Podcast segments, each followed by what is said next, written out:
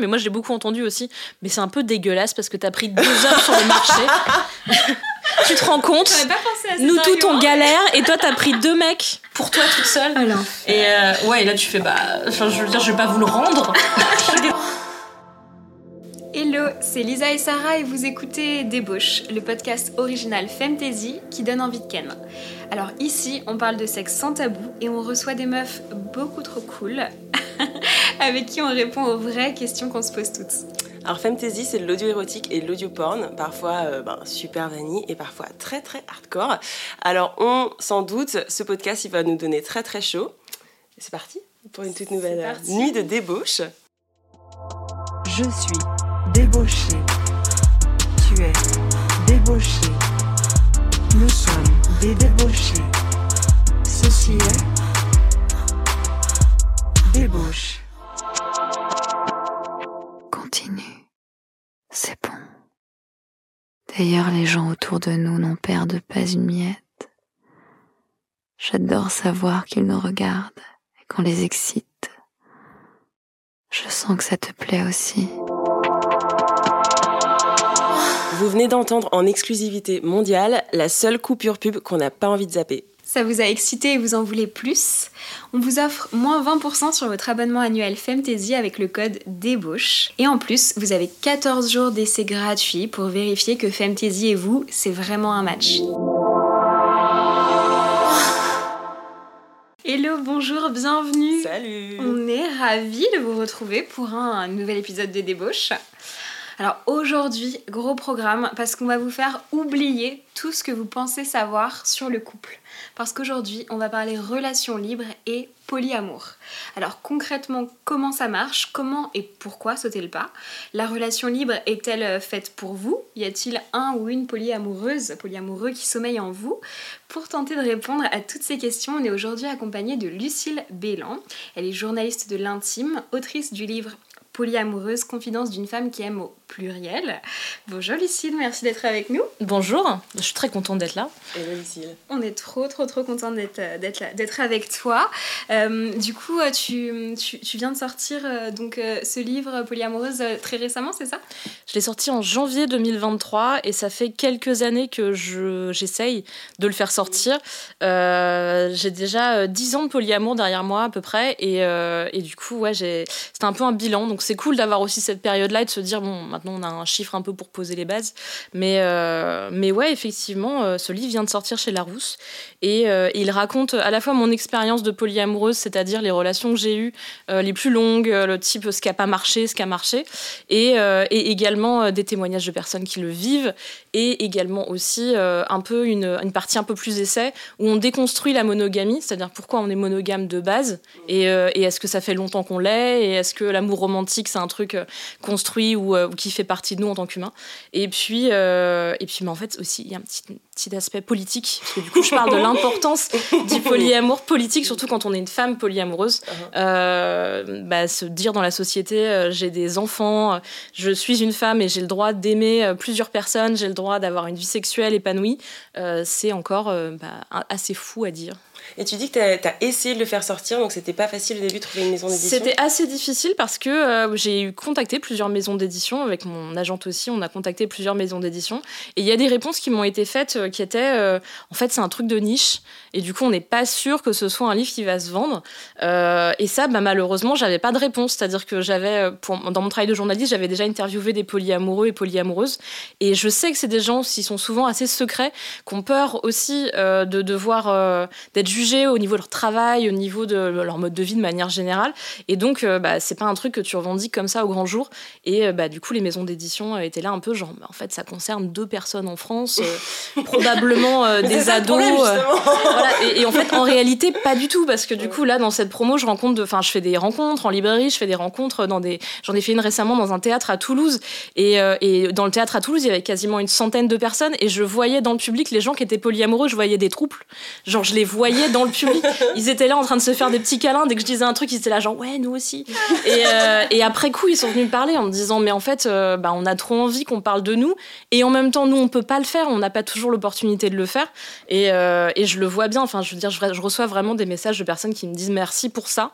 donc, c'était bien la preuve que c'était pas un truc de niche ou juste un truc de jeune. Parce que du coup, il y avait aussi l'autre versant, c'est en fait, ça concerne que des étudiants en art ou en psycho et ou des ados qui se cherchent encore un peu. Et, et du coup, je dis, bah, en fait, non, il y a des polyamoureux de tous les âges. juste, en fait, des fois, il y a des gens qui n'ont pas le mot c'est aussi une question de vocabulaire, c'est comme dans tous les trucs militants, euh, tu peux ne pas avoir le mot et le vivre quand même. Et, euh, et puis en fait, ouais, tu te dis pas forcément je suis polyamoureux avec euh, on a un drapeau, on a plein de trucs, tu, tu peux pas le vivre comme ça aussi totalement. Souvent ça te tombe dessus et tu te dis plutôt je vais essayer de faire marcher ces relations multiples un peu qui sont exceptionnelles et pour lesquelles j'ai pas de code. Et le fait que je sorte ce livre, c'était aussi pour dire aux gens il y a d'autres gens comme vous et, et c'est possible de vivre une vie qui fonctionne avec bah, donc des enfants, un truc très assez classique sur certains aspects et en même temps euh, de vivre ce polyamour quoi. Ok, mais écoute, on a trop de chance de t'avoir avec nous parce que déjà on va pouvoir balayer certains de ces sujets, alors pas aussi en profondeur que dans ton livre bien sûr, on va pouvoir euh, toucher au moins un peu du doigt tous ces sujets. Et avant qu'on se lance euh, là-dedans, je voudrais savoir, toi Lisa, qu'est-ce que ça t'a inspiré ce sujet des relations libres?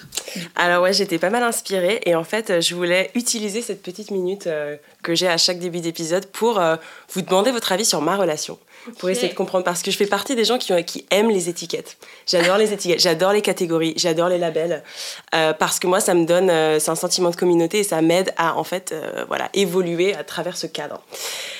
Alors, en ce qui me concerne, du coup, je suis dans une relation que, je, voilà, je qualifie un peu d'entre-deux. Euh, en fait, j'ai mon partenaire Michael, qui est mon amoureux depuis, euh, depuis trois ans.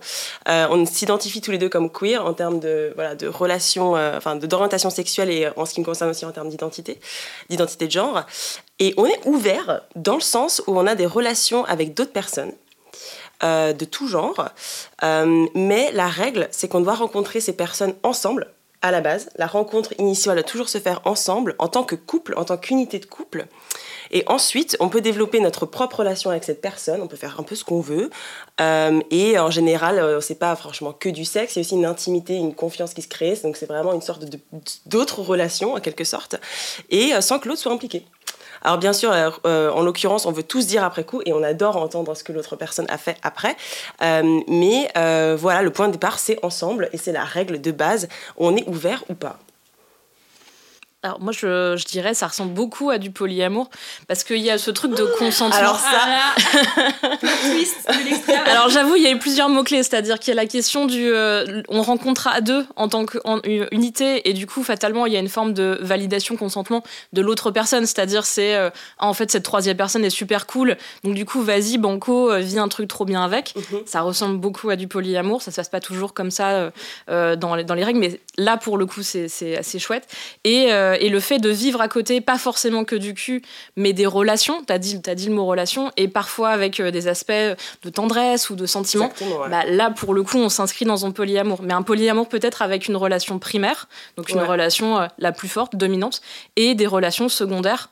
mais c'est une forme de polyamour, évidemment. Oh là là, T'es validé par la street. mais non, mais moi, je trouve ça hyper important de trouver, de, de, mettre ce genre de mots là-dessus, en fait. Enfin, moi, j'ai vraiment ce besoin de me sentir faire partie d'une communauté. Et tu ça t'a déjà traversé l'esprit que toi, tu peux être client Je t'avoue, non, parce qu'effectivement, je pense que j'ai aussi des représentations mentales, forcément, mm. de ce que c'est. Et j'imaginais toujours qu'il y avait. Enfin qu'il fallait un, même presque un même niveau d'investissement en fait dans les autres relations même si j'ai bien conscience de la relation euh, ben, primaire et peut-être des relations secondaires mais j'imaginais toujours qu'il y avait quand même un, un niveau euh, de sérieux en fait dans l'investissement, ce que j'éprouve pas toujours en fait dans les autres relations. Mais de ce que tu me dis, en fait, c'est tellement pluriel. C'est pas nécessaire. Euh, moi, je considère spécifiquement en plus que dans mon polyamour, j'entre l'amitié aussi. C'est-à-dire tous les types d'amour. Donc une amitié qui dure 10 ans, 15 ans, 20 ans, où tu as partagé des trucs dingues, et où tu peux dormir dans le même lit, raconter des blagues toute la nuit, bah, pour moi, c'est une forme d'amour. Donc euh, vraiment, il suffit pas d'avoir d'être sur le bail, d'avoir des trucs un peu vraiment d'hyper engagement pour pouvoir valider une relation pour moi, dès qu'il y a du sentiment, quel qu'il soit, il y a une relation et il y a, euh, il y a de incroyable ah, ça me fait plaisir. Euh, et, moi, ce que je me demandais, c'est aussi ces, ces, ces, relations. Donc, parfois, vous pouvez aussi les vivre ensemble Ouais, mais effectivement, en général, euh, ça finit toujours, on finit toujours par avoir une, euh, une petite histoire avec cette personne-là sans l'autre. c'est presque logistique en fait, mais il se trouve qu'on va juste commencer à passer du temps avec la personne one on one, et après, à partir de là, ça se, enfin, ça évolue avec des centres d'intérêt en particulier, des, par exemple des hobbies qu'on va partager juste ensemble, ce genre de choses. Donc, mais ouais, mais ça, ça commence, ça commence toujours ensemble, ouais. Et, comment, euh, comment toi t'as fait pour euh, déconstruire la jalousie dans ton couple? Alors ça c'est super intéressant parce que du coup, alors euh, j'ai jamais, enfin je, je pense pas avoir être quelqu'un particulièrement jaloux en général. Par contre, j'ai surpris mon cerveau en train de me triquer. Alors Contexte. Donc c'était euh, donc pour le coup c'était sexuel. Donc on était euh, donc c'était un, plan à trois, ce que tu appelles donc avec euh, une, une, personne qui s'identifie comme femme. Et, et du coup il se passait un truc et du coup j'ai à un moment donné dans, dans, tout le mélange de corps, je me suis retrouvée en situation un peu externe et je les ai observés du coup faire l'amour. Et je, me suis, je me suis vue, non, vraiment j'ai surpris mon cerveau, c'était comme si j'avais un hublot quoi, et je me suis vue essayer de créer un sentiment de jalousie super, mais complètement superficiel, qui sortait de nulle part, parce que mon cerveau de meuf, du coup à éducation, du coup hétéro, m'a voulu me faire croire qu'en fait ce que je voyais était choquant, en fait j'ai pas censé, j'ai pas le droit d'aimer ça, alors qu'en réalité je trouve ça super excitant, j'adore, enfin le candolisme c'est vraiment ma cam, j'adore ça, mais je me suis vraiment surprise avec des, des sentiments mais qui sortaient mais juste de mon éducation hétéronormée, c'est tout. Et donc j'ai dû vraiment respirer deux secondes et me dire non, non, t'es pas jalouse. C'est la société qui essaie de. C'est ton éducation qui essaie de te faire croire que c'est pas normal. Mm. Alors qu'en fait, les normes, on s'en bat les steaks, tu vois. Donc la jalousie, euh, parfois, je la, je, la, je la, perçois dans des moments du coup de sexuel intime. Et mais je suis vraiment lucide sur le fait que si j'avais pas été euh, voilà euh, formatée de ce niveau-là, je prendrais que mon pied. C'est purement artificiel en fait. Voilà. Et donc, quand, euh, quand Michael, euh, enfin, je sais pas, il fait une sortie ou un date ou une activité euh, avec, je sais pas, une ah meuf, par exemple, ça te vraiment. T'es juste contente ah non, lui. bah, c'est juste, tu t'imagines que, que la personne que t'aimes est en train de s'enrichir en train de prendre des morceaux, des pièces, tu vois, de, de, de quelqu'un d'autre. Enfin, je sais pas comment toi tu le vis, mais c'est vraiment, je suis juste heureuse en fait. Bah, c'est le, c'est le sentiment de compersion. C'est le, c'est encore un mot clé euh, important là dans le polyamour, mais que connaissent aussi les libertins euh, et, et, les gens parfois en couple libre, même si c'est pas toujours le cas. C'est le sentiment, euh, le kiff en fait, que la personne que tu aimes ou une personne que tu aimes vive du plaisir, du bonheur, de la joie. Et donc souvent on le définit par le sexe, c'est-à-dire je suis heureux, heureuse de voir mon compagnon ou ma compagne kiffer, avoir un orgasme incroyable, ça me fait plaisir. Donc ça, c'est vraiment de la compersion, comme on peut le sentir dans le libertinage. Moi, je l'explique souvent dans les médias avec un, modèle simple, parce que du coup, je peux pas partir tout de suite à alors si vous allez en club. mais du coup, je leur dis, je leur dis moi par exemple, mon compagnon, s'il se fait une méga super bonne mousse au chocolat ce midi, je suis pas là. Ben, en fait, je vais lui dire oh trop bien, et, c'est le même sentiment. et, et c'est la preuve aussi qu'on peut le sentir avec plein de trucs, c'est-à-dire vraiment la compersion, c'est un sentiment qui ne s'associe qui n'est pas que sexuel et, euh, et, qui est aussi une façon de vivre sa vie. C'est-à-dire qu'une façon de, c'est un, mode de vie, un mode relationnel. On peut kiffer, être heureux, euh, plutôt que de se dire dans un truc très égoïste, très, euh, je veux être toujours là pour les trucs, je veux kiffer aussi, c'est important que j'ai ma petite part de kiffade partout. là, on peut se dire, mais en fait non, en fait, on n'est pas toujours au bon moment, au bon endroit. Ça pourrait arriver plus tard, c'est pas grave. Et puis on peut se dire aussi qu'on a envie que les autres ressentent ça aussi pour nous. Et ça, c'est vachement important. Et on sort de ce truc hyper toxique qui a été vachement développé via la jalousie. C'est euh, tu m'appartiens, je t'appartiens, et tous tes moments de bonheur, ils sont avec moi. Euh, ça, c'est quand même extrêmement toxique et dangereux. Et en fait, au début, on se dit, ah, ça peut être romantique, un peu absolu, un peu avec des grandes déclarations. Et puis après, quand tu t'éloignes à quelques degrés, bah, tu finis par avoir un truc où tu finis par être enfermé chez toi. Et puis quelques degrés plus loin, où bah, dès que tu as l'air d'être heureuse, alors que tu as une conversation avec quelqu'un d'autre, il y a ton mec qui débarque derrière et qui dit, bon, bah, on rentre à la maison tout de suite. Mhm. Et donc, c'est vrai que très très vite, la pente est très glissante. Donc, du coup, je pense que c'est intéressant de se dire, il existe d'autres modèles c'est pas complètement. C'est difficile parce qu'il faut déconstruire tout ce truc. Moi, je me suis beaucoup dit, mais en fait, je sais pas vraiment aimer les gens parce que c'est trop bizarre que je ressente ça. Mais en fait, non. Euh, déjà, ça a été théorisé. C'est un concept qui a quelques décennies déjà, qui nous vient du Canada parce qu'ils sont en avance sur beaucoup de ces questions-là. Et, euh, et puis en plus, il y a vraiment, enfin, lié au polyamour, c'est vraiment un truc qui est euh, développé, réfléchi. Tout le monde dit que c'est dur parce que les premières fois, tu es dans ta jalousie et tu dis, j'ai toujours connu ça, c'est comme ça. Moi, je sais que c'est un truc. ce qui m'a fait du bien avec la jalousie, c'est de me rendre compte que c'était que moi déjà. C'est toi avec toi-même la jalousie. De toute façon, il y a pas pas l'autre ou c'est pas ce qu'il fait, c'est toi. Souvent, hein, à part dans les relations toxiques. Et euh, c'est un problème de confiance en soi souvent. Ouais, que moi souvent je me dis euh, ah en fait euh, bah je suis plus vieille. Le cul de l'autre personne est mieux. Et en fait c'est juste ça. C'est juste quelques minutes où je me dis ah en fait je suis moins bien. Mais parce qu'on nous apprend aussi à nous juger comme ça. Et après je déconstruis ce truc et je fais bon bah de toute façon après je peux rien y faire à part aller à la salle, euh, perdre du poids, enfin, il y a plein de trucs, mais vraiment globalement, là tout de suite, à l'instant T, je ne peux rien y faire. Et puis je me dis, euh, bah, en fait, c'est juste un problème avec toi-même. Toi, personne t'a dit un truc négatif, ton compagnon t'a pas dit qu'il y avait un truc qui allait pas, c'est juste toi. La meuf a rien fait de mal en plus non plus. Donc en fait, vraiment, faut retirer toute cette négativité. Et, euh, et moi, j'y arrive en me disant, bon, en fait, là, t'es un peu con. Enfin, je veux dire vraiment, oui, bon, on sait, mais bon, à un moment, tu peux pas, tu peux pas rajeunir, tu vois, c'est pas possible.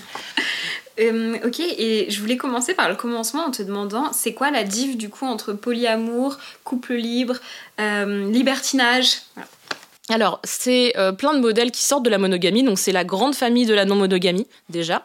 Euh, le libertinage, c'est euh, défini par euh, le fait d'avoir des relations sexuelles avec d'autres personnes. Il y a une sorte de culture du libertinage. Il y a une sorte de... qui, qui vient aussi de notre culture un peu des Lumières et ainsi de suite. Le libertinage, c'est un truc mhm. vraiment historique chez nous, c'est important. Et globalement, le libertinage, c'est aussi un truc très latin, très euh, français, européen, mais très Mhm. français en vrai.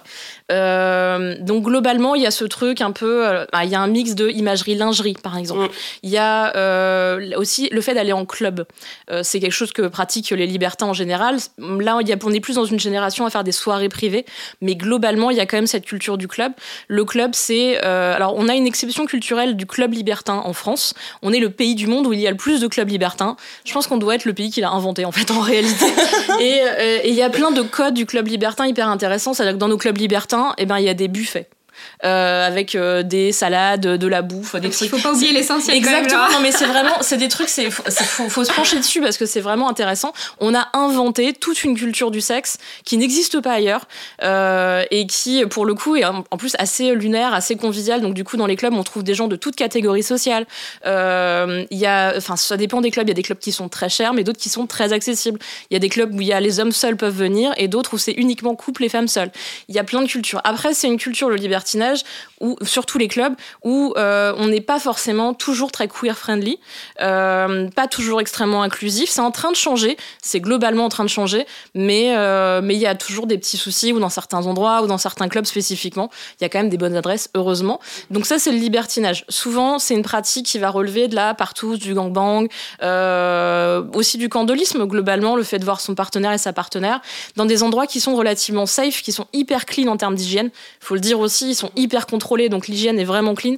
Après, il faut aimer l'odeur du sanitol, mais globalement, ou de la lingette, mais, euh, mais, mais c'est- propre. Voilà, vraiment, dans les clubs propre. où je suis allée, moi, il y avait aussi quand même les énormes trucs de lube, mais genre de 5 litres, tu sais, avec le bouton pressoir.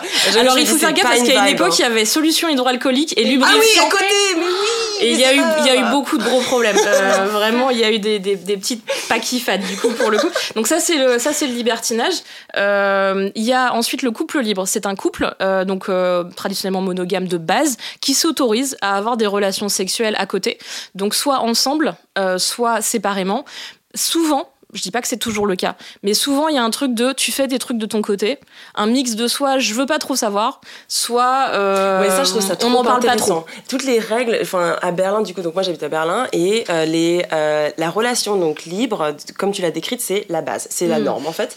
Euh, si tu veux quelque chose de, de monogame exclusif, il faut vraiment le spécifier parce que par défaut, on pense qu'en fait, voilà, c'est tout à fait possible d'avoir des relations intimes sexuelles avec d'autres personnes.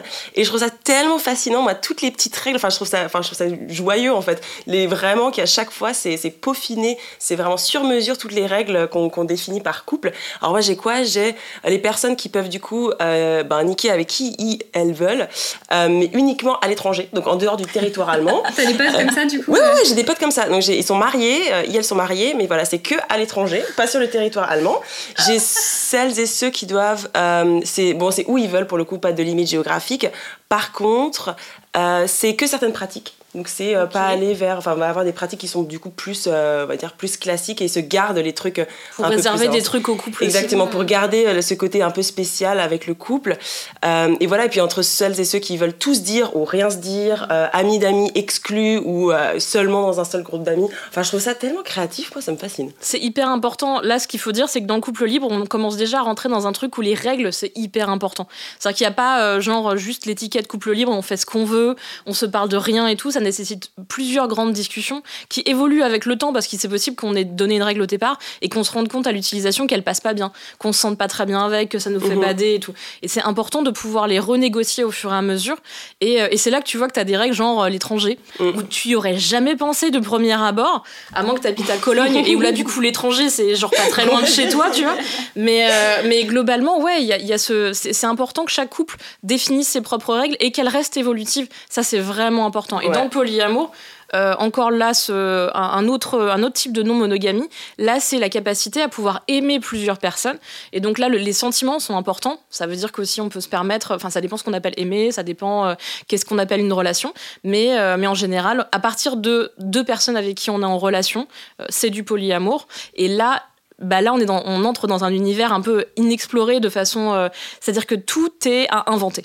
La relation change de forme en fonction des gens avec qui on est, du temps dans lequel on est, des règles des personnes euh, voilà, qui, qui, qui sont là, euh, de ce qu'on a expérimenté avant ou pas. Et donc, du coup, bah, il faut euh, bah, s'inventer totalement une relation. C'est encore un peu plus challengeant, euh, mais c'est hyper intéressant. Et, et ça veut dire qu'on peut se permettre aussi la sexualité, puisqu'en général, souvent, dans les, chez les polyamoureux, on considère que partager un rapport sexuel avec quelqu'un, c'est quand même partager un moment fort, une intimité. Et donc, du coup, c'est une forme de relation dans un sens.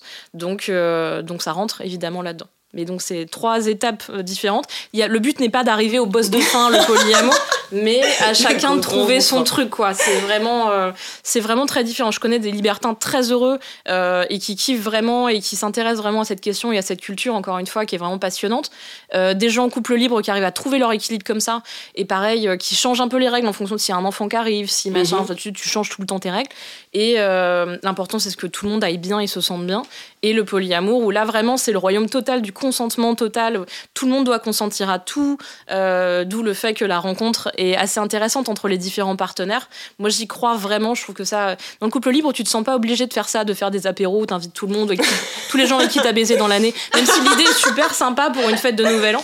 Et, euh, notez-le, c'est euh, idée Nouvel An, tous les gens avec qui j'ai baisé cette année. Et on fait des blagues. Méga, méga tough. Là, de ouf, de- carrément. Enfin, vraiment, si tu, si tu les choisis bien, tous les gens sont super, Ah ouais, super cool, super cool. Ils sont validés quelque part. Bah oui. Et, euh, et dans le polyamour, il y a ce truc plus euh, un peu plus tradit du coup où ça inclut euh, le fait de passer du temps ensemble. Mais tu vois, tu parlais de temps. euh, ça, peut être du temps au ciné, mais ça peut être aussi du temps avec euh, le poulet du dimanche. Ça peut être un truc un petit peu plus euh, engagé dans le quotidien, quoi. Ouais. Et Lisa, à l'instant, tu disais qu'à Berlin, euh, les relations libres, euh, c'est euh, la norme, Mhm. ou presque. Euh, à Paris ou en France, c'est clairement pas le cas, mais quand même, je trouve qu'il y a une vraie tendance, une vraie trend des relations libres, presque une coolness, quoi. Il y a un truc assez cool. Et je voulais savoir, selon toi, Lucille, pourquoi il y a un tel fantasme, pourquoi il y a une telle trend autour des relations libres aujourd'hui? Je pense que c'est la culture de la consommation de masse. Euh, Il y a ce truc de se dire, je me mets en couple avec quelqu'un, mais je veux être sûr que euh, je me trompe pas de personne, et peut-être qu'à côté il y a pas quelqu'un qui me conviendrait mieux. T'as la même, t'as ce truc avec le monde du travail aujourd'hui aussi où tu dis, euh, je choisis un taf, mais je peux changer direct si on me propose un meilleur salaire ou une meilleure condition. Bah il y a ce truc un peu dans la relation. On est dans un truc de productivité. Donc euh, il y a cet aspect-là qui est, on a l'habitude d'avoir nos besoins euh, qui, euh, auxquels sont répondus tout de suite maintenant ce truc très Deliveroo de la relation. Et donc du coup euh, évidemment là le couple libre répond à beaucoup de trucs. C'est à dire qu'en fonction de ton attente ton envie ton machin tu peux tout de suite euh, t'as envie d'un missionnaire très cool avec la personne qui te connaît par cœur. Tu vas l'avoir à la maison. T'as envie d'un truc déglingo avec euh, quelqu'un que t'as jamais voilà et qui a des étiquettes que tu connais pas bien. Voilà c'est ton samedi soir ton vendredi soir. Ça permet d'avoir ce truc là après je crois aussi que les jeunes globalement et même les trentenaires sont en train de déconstruire un peu cette monogamie et ce couple qui dure toute la vie, euh, exclusif parce que déjà c'était en fait en réalité c'était déjà un mythe. Euh, le- l'exclusivité euh, qui dure 70 ans on dit oui oui mais pas mes grands-parents ils sont restés ensemble toute leur vie très heureux machin. Oui mais en fait j'ai pas été contrôlée si euh, si ton arrière-grand-père il a pas trompé ton arrière-grand-mère Ouais. littéralement toute sa life. Et c'était beaucoup le cas parce que dans la culture en fait on fermait beaucoup les yeux sur beaucoup de tromperies. Et donc, globalement, je trouve ça beaucoup plus sain de se dire on est en couple libre, on se donne des règles, que on va faire genre, en fait, on se trompe pas, mais en fait, si. Tu vois, je. Mm. Donc, donc, en fait, euh, les gens étaient pas beaucoup plus fidèles avant. Euh, les gens étaient pas beaucoup plus monogames, exclusifs avant. C'est juste que on est en train de le faire un peu plus au grand jour. Et, euh, et si on peut rendre ça un peu cool, un peu fun, si les applications peuvent aider, si. euh, Mhm. Enfin voilà, globalement, enfin moi je trouve ça chouette, c'est une bonne chose. Mais il faut pas dire que là pour le coup il y a une révolution sexuelle et, et, et de couple. En polyamour, c'est autre chose parce que vraiment tu révolutionnes un peu ta vie, ton couple et tout. Mais tout ce qui est euh, hors monogamie euh, sexuelle, euh, enfin hors exclusivité sexuelle, c'est euh, pour le coup c'est vraiment ce que les gens vivaient déjà avant. Ouais. Euh, et puis il y a un truc aussi, c'est que moi je trouve que ça permet à beaucoup plus de femmes euh, de vivre euh, leur non-exclusivité, ce qui n'était pas le cas avant parce que du coup quand tu étais bloqué à la maison avec les enfants ou bloqué entre le travail et les enfants et la charge mentale et ainsi de suite, t'avais pas de place à te dire j'ai une vie sexuelle épanouie, je rencontre des gens et tout. Là tu sens que doucement il y a un truc de en fait j'ai le droit, donc je vais prendre ce droit. Et donc tu refuses un peu plus des trucs de charge mentale, tu refuses euh, le fait d'être enfermé chez toi. Là, là c'est intéressant. Je trouve que c'est vraiment intéressant. Ce truc de euh, d'avoir le droit d'être en couple libre, je trouve ça chouette. Et tu, tu parlais des applications. Euh, moi, justement, pour avoir passé un petit temps sur certaines applications de rencontres, j'ai remarqué qu'il y avait un nombre mais incalculable de mecs qui disent. Alors, ils disent deux choses. Il y en a certains qui disent rechercher des euh, relations libres, d'autres se disent carrément euh, polyamoureux, on en parlera après. Mais en tout cas, tous ces mecs qui cherchent des relations libres euh, sur Tinder, moi, je, je suis peut-être conservatrice, mais je me dis juste, mais est-ce que il faut pas d'abord construire une relation avant de vouloir la déconstruire? Enfin, est-ce que direct on peut chercher comme ça une relation libre? Je pense que euh, il y a effectivement un petit loup quelque part. mais euh, mais c'est quand même plus facile aussi de te mettre en couple avec quelqu'un qui partage tes valeurs ou qui est d'accord avec toi sur ce truc-là. C'est juste qu'un mec qui dit je cherche une relation libre, il cherche une relation libre pour lui. C'est pas sûr que totalement sur le papier, il cherche une relation libre pour toi. Ouais. Donc ça, c'est déjà un point sur lequel, à mon avis, au premier rendez-vous, tu peux aller le chercher. tu vois. Ouais. Ensuite, euh, ensuite, il y a la question de oui, qu- qu'est-ce que ça veut dire vraiment relation libre pour lui? Parce que du coup, c'est une façon un peu propre de dire en fait, je vais continuer à Ken sur Tinder. Enfin, tu vois, c'est. euh, Moi, je le vois comme ça. quelque Je- part, moi, je- je suis pas contre du tout. Au contraire, je juge pas du tout les pratiques des gens. Juste, il faut être très très clair avec ça. Et, euh, et en fait, si t'es juste un queutard, dis que t'es un queutard et il y a toujours des gens qui seront d'accord. tu vois Mais dis pas relation libre qui implique le mot relation Ouais. et donc engagement. Euh, si au final tu dis bon bah alors du coup j'ai l'intention de voir 20 meufs cette semaine et tu vas faire partie des 20. Ouais. C'est pas Oui, c'est pareil. pas une relation C'est libre. pas pareil. C'est Ouais. pas pareil. Et alors ceux qui se disent polyamoureux, on en parle de...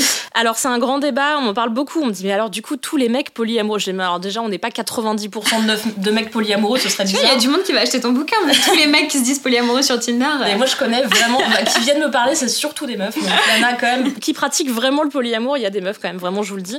Mais euh, en fait, les, les mecs qui se disent polyamoureux sur Tinder aussi, c'est une façon, euh, pour certains, hein, pas tous, pas 100%, j'ai pas été les contrôler non plus, je suis pas la police du polyamour, mais euh, de rassurer. Dans le sens, euh, je vais probablement avoir une relation primaire quelque part. euh, et j'ai le droit de ken à côté. Ça veut dire aussi, pour certains mecs qui comprennent pas forcément toujours l'éthique qu'il peut y avoir avec le polyamour, ça va être j'aime la tendresse. Ce truc un peu girlfriend expérience, c'est-à-dire qu'on va ken, mais on va aussi faire des câlins et je vais te raconter un peu ma vie, tu vois. Et, et donc, euh, je pense qu'il y a des mecs qui se disent oui, euh, bah, coucher pour coucher, ça les intéresse pas ouf et ils se rendent compte que c'est quand même cool de partager un bon moment. Ils rangent ça dans la catégorie polyamour, c'est-à-dire que on va quand même baiser, hein, clairement, Ouais. mais euh, on va aussi apprendre à se connaître un petit peu. Ça veut pas dire qu'on va se voir trois fois par semaine, qu'on va se voir pendant trois ans, que machin, qu'on va s'engager dans un truc, mais globalement, je vais être un peu plus décent que juste un mec qui va euh, euh, mettre une capote et, euh, et on va juste baiser. C'est une mauvaise compréhension du polyamour. je pense que dans ouais. certains cas, c'est volontaire de leur part. hein. C'est-à-dire que ça fait un peu mec safe, mec, mec déconstruit. C'est comme ceux qui mettent hashtag MMM sur les Exactement. c'est des- En fait, c'est très intelligent parce que, mais, mais malheureusement, c'est encore une posture de prédateur parce que du coup, c'est, on a compris que vous vous aviez mis en co- des codes pour vous protéger, pour être sûr que les gens étaient des gens bien, et on va les utiliser contre vous. euh, et donc, ça, ça me dérange un petit peu en réalité. Là, pour le coup, dans les mecs polyamoureux, je pense qu'il y en a quand même qui sont pas safe dedans. Il faut faire gaffe.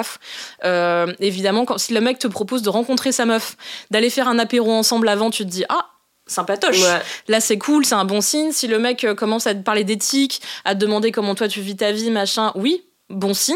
Euh, c'est quoi les red flags alors les red, Euh, les red flags, c'est oui, au fait, j'ai une meuf, mais euh, elle préfère pas qu'on en parle et euh, elle est ok, mais elle veut pas qu'on en parle. Ouais. Tu la verras jamais. euh, Là, ça ressemble pas à du polyamour, parce que le, le but est que cette meuf soit consentante de ce qui Ouais. se passe, et donc c'est pas juste je me mets des œillères monumentales Ouais, ouais, ouais. pour continuer ma vie. Si euh, voilà, ça c'est un red flag par exemple. Je, vraiment, je le, j'ai une- au fait j'ai une meuf, mais elle préfère pas qu'on, elle veut pas qu'on parle d'elle, elle existe pas, on fera comme si elle existait pas. Là, c'est très gênant.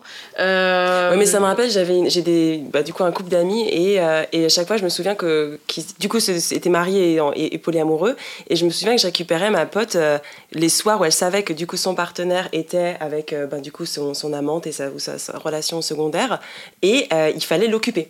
Tout le temps, tout le temps. Fallait lui parler non-stop pour que son cerveau euh, tourne pas. Et moi, je disais, mais tu crois pas qu'il y a un problème? Si en fait, ce que tu vis là, c'est une torture. Je disais, mais c'est pas possible. Il y a il y a vraiment un truc qui se passe. quoi. Moi, j'ai eu ça pendant un temps aussi. Je pense que c'est normal. Ben, en fait, ça fait partie du travail de déconstruction. T'as Ouais. beau être totalement d'accord avec la culture du polyamour ou la façon de vivre le polyamour, euh, mais globalement, bah, encore comme ton histoire de jalousie, tu te bagarres contre une éducation, Ouais. tu te bagarres contre ce que tu crois qui est attendu de toi. Et donc, du coup, euh, c'est une violence. Tu t'es obligé de te déconstruire totalement pour te reconstruire. Ça prend pas euh, deux jours, ça prend, pas, ça prend des années, en fait. Et, euh, et moi, je trouve ça intéressant de s'y confronter. Elle n'estime peut-être pas que c'est une violence que- qu'elle se fait à elle-même. Et en fait, en vrai, ça dépend quel est son niveau d'occupation. Si elle estime que vraiment faire euh, trois parties de Time's Up et passer une soirée avec quelqu'un qu'elle aime bien, c'est s'occuper, ben en fait, au final, ça va, tu vois. Et moi, je- moi j'ai ce truc-là de genre lire un bouquin, marcher dans la maison, faire un peu de ménage, machin. T'as l'impression que tu bouges un peu plus, tu vois. Tu Ouais, sens qu'il ouais. y a un truc qui frotte quelque part. Mais en vrai, t'es pas en train de pleurer euh, en Ouais. écoutant du Céline Dion à fond. Donc, en fait, voilà, ce niveau de déconstruction-là, il est, il est important. Il est important. euh, De... En fait, c'est surtout important de dire à quel point c'est toxique qu'on nous apprenne Ouais, euh, l'exclusivité comme ouais. ça, qu'on nous apprenne l'amour comme ça, et, euh, et qu'en fait, dès que dès qu'on sort un peu du truc, ben, tout notre corps nous rappelle en nous disant non, c'est pas bien, c'est pas bien ce que tu fais, euh, t'es une traîtresse à la cause, t'es Mm. pas, une- t'es pas une vraie femme, et ainsi de suite.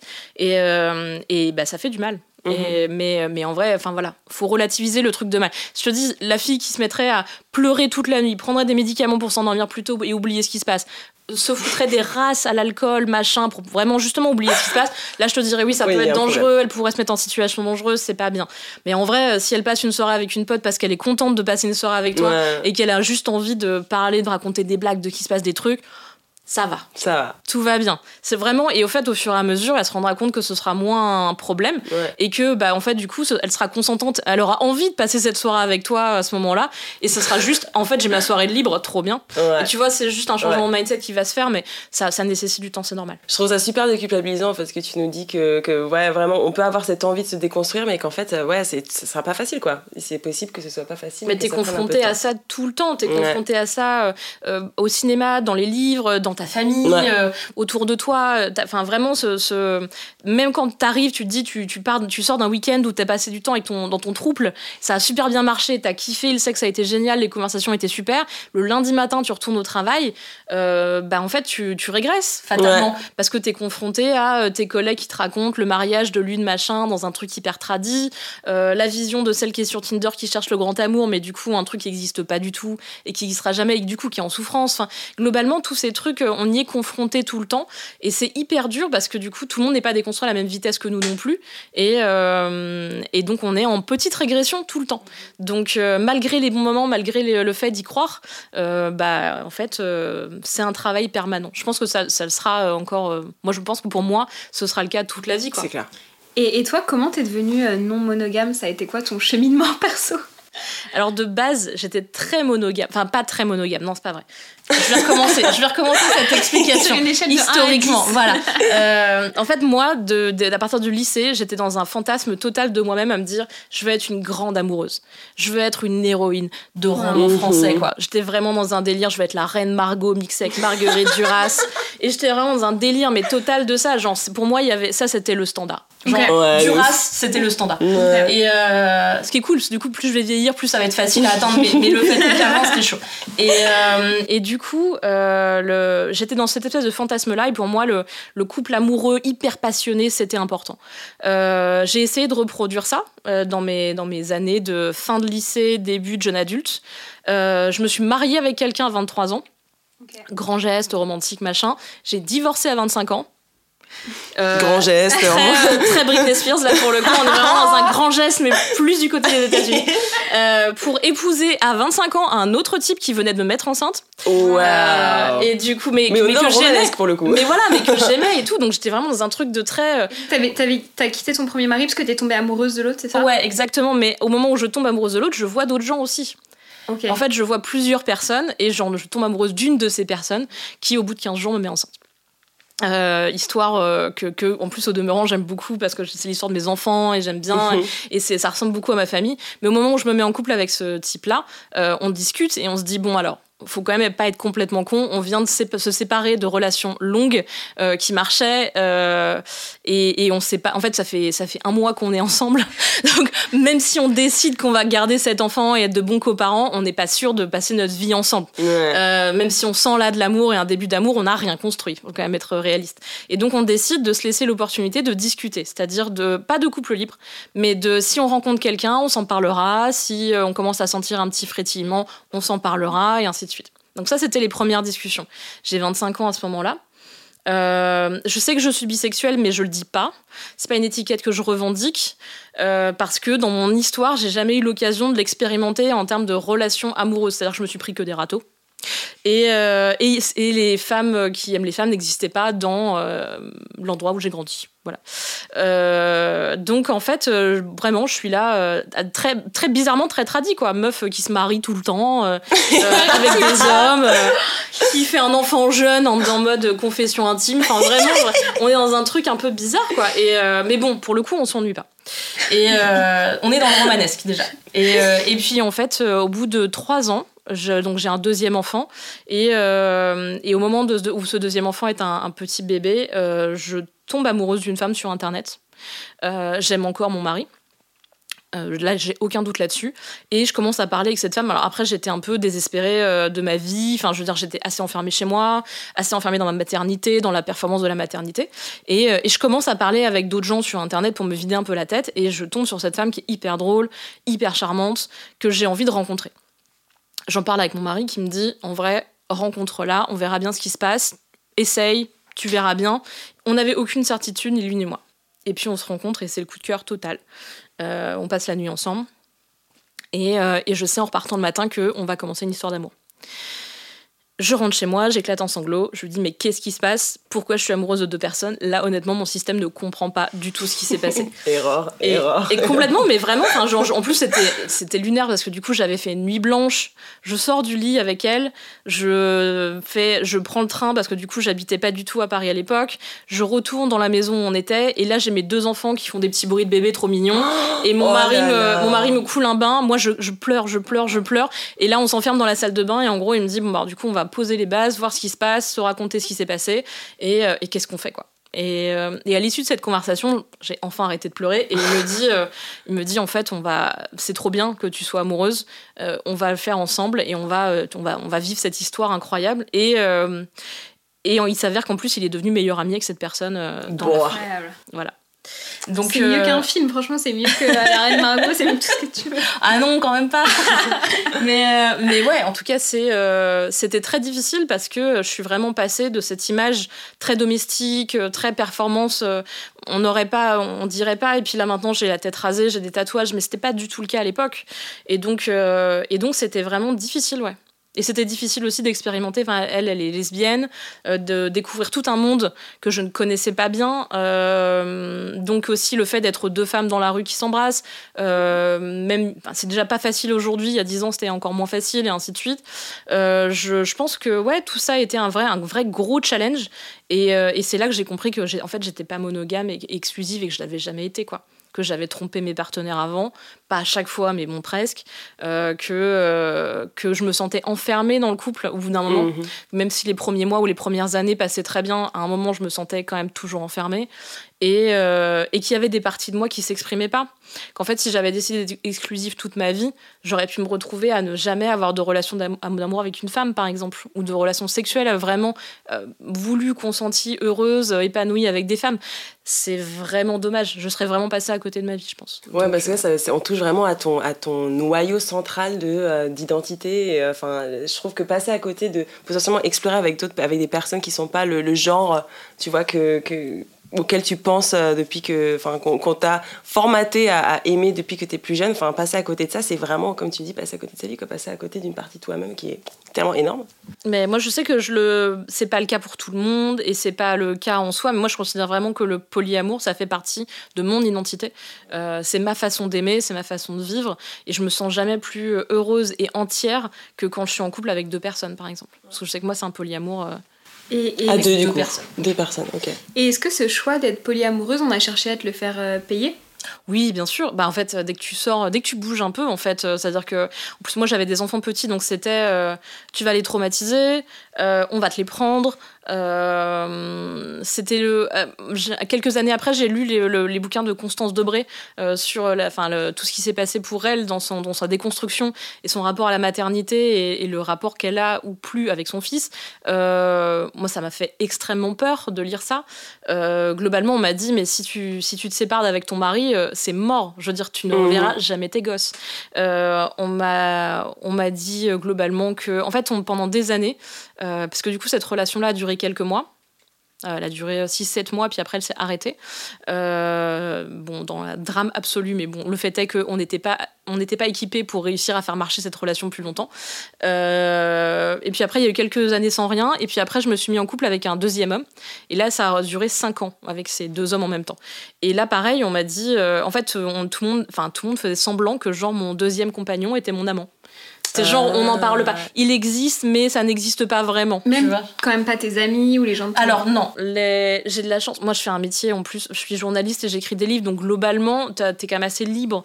Je travaille pas à valeurs actuelles, tu vois. Donc, j'ai l'occasion de, de, d'être dans un milieu assez ouvert qui, pour le coup, m'a toujours accepté comme ça.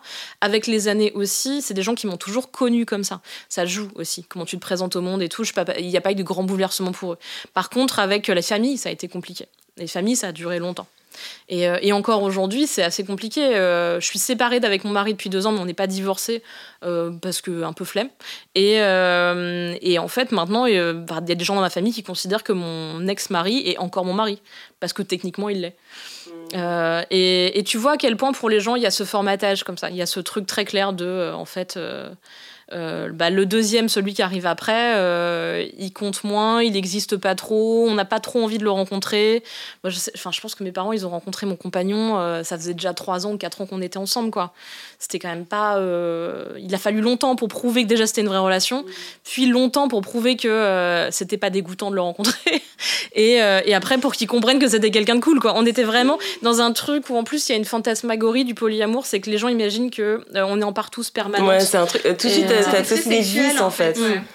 C'est vraiment ça, c'est vraiment, mais du coup, euh, t'as pas besoin de nous en parler ou de nous mettre dans la confidence de ça, genre ça nous regarde pas. Et là, t'es es là, t'es pas en train de raconter une pratique sexuelle, t'es en train de dire, au fait, il y a quelqu'un de plus dans ma vie qui voit grandir les enfants, qui est impliqué dans la vie de famille et tout machin, qui est, qui est là à Noël, aux anniversaires, au machin. Et ben non, non, pour eux, c'est genre, ah, en fait, on veut pas savoir. Euh, vraiment, ça ne nous regarde pas. Et tu as utilisé le mot polyamoureuse avec ta famille dès le début, avant que tu sorti ce livre Je pense que non. Alors, c'est une bonne question, parce que du coup, je me pose la question vraiment. Mais je pense que j'ai essayé d'humaniser. À l'époque, je disais vraiment, euh, justement, le nom de mon compagnon. C'était vraiment pour humaniser ce truc et dire, voilà, il s'appelle comme ça, c'est une bonne personne, ça se passe très bien avec les enfants, vous allez voir et tout. Et, euh, et, du coup, pour moi, il y avait pour, enfin, pour mes parents, pour ma famille, je n'essayais pas d'avoir ce truc un peu plus militant, étiquette. Euh, globalement, j'ai grandi dans un endroit où même si t'es bisexuel, tant que t'es en couple avec des hommes, globalement, ta bisexualité, n'existe pas tu vois. Euh, à moins que je sois euh, avec une femme ou, vraiment littéralement en train de faire un cuni à quelqu'un dans le salon, ça n'existe pas du tout. Et donc du coup, euh, donc ouais, moi j'avais déjà cette expérience-là. Je savais que si j'étais pas là en train de dire, vous allez voir, on va aller à une fête d'école, il y aura mes deux, les deux hommes de ma vie en même temps au même endroit et ça va très bien se passer. je savais que sinon ça, ça passerait pas quoi. La théorie seule passait pas. Donc et puis au final, ouais, c'est comme ça que ça, j'ai réussi à, à faire accepter à, aux personnes qui pouvaient accepter, Ouais. pas toutes. Et, euh, et puis après aussi, tu finis par lâcher du lest. Parce qu'il y a ce truc aussi dans ta performance de la famille, de machin, de l'histoire. Tu te dis, ah, mais en fait, tout le monde doit m'accepter, tout le monde doit m'aimer, je dois aimer tout le monde, on, on- la famille c'est sacré et tout. Et pour moi, cette espèce de la famille c'est sacré, c'est aussi toxique que euh, je t'appartiens, tu m'appartiens, tu vois. Ouais. Je pense que c'est un- comme dès que tu es queer, dès que tu sors un peu de cette norme-là, la famille c'est sacré, ça n'existe plus. Vraiment. Et, et justement, en parlant de sacré, d'institution, genre, c'est quoi ton regard maintenant vis-à-vis du mariage? Parce que tu t'es déjà marié, ça veut dire que t'as déjà euh, juré fidélité ou Deux fois. Ça a Euh, dû être incroyable. Avec succès. Euh, le- Mais le pire, en fait, c'est qu'il y a des gens qui disent Ah oui, bah, du coup, le mariage, tu jures fidélité devant le prêtre et tout. Je vais Non, vous jurez fidélité devant, à la mairie, devant la photo de Macron avec le maire et tout, quoi. tu jures fidélité devant Emmanuel Macron, vraiment. Alors après, c'est cool quand à chaque fois que tu niques le système, vraiment.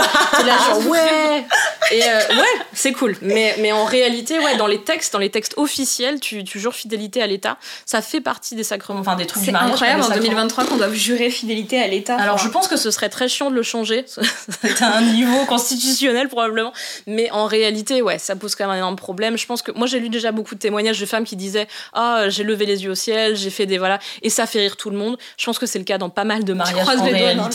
Euh, je crois que vraiment ça fait rire les gens. Je connais des libertins qui se sont mariés, je connais enfin dire, globalement le principe de fidélité personne n'en fait des cauchemars euh, en disant ah là maintenant j'ai juré la mairie du coup je suis obligée de le faire vraiment.